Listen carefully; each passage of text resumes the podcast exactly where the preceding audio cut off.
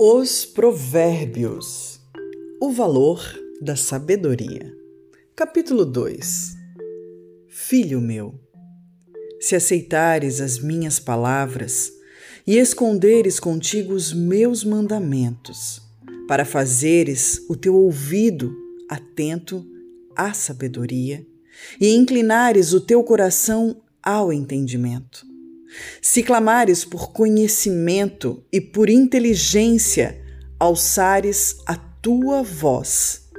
Se como a prata a buscares e como a tesouros escondidos a procurares, então entenderás o temor do Senhor e acharás o conhecimento de Deus.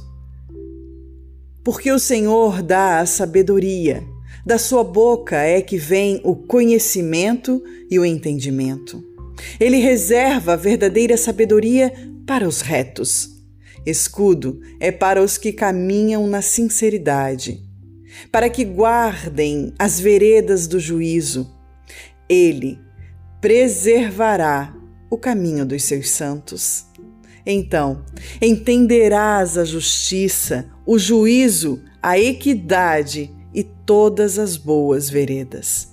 Pois quando a sabedoria entrar no teu coração e o conhecimento for agradável à tua alma, o discernimento te guardará e a inteligência te conservará, para te afastar do mau caminho e do homem que fala as coisas perversas, dos que deixam as veredas da retidão para andarem pelos caminhos escuros que se alegram de fazer mal e folgam com as perversidades dos maus, cujas veredas são tortuosas e que se desviam nos seus caminhos, para te afastar da mulher estranha, sim, da mulher que lisonjeia com as suas palavras, que deixa o guia da sua mocidade e se esquece da aliança do seu Deus porque a sua casa se inclina para a morte e as suas veredas para os mortos.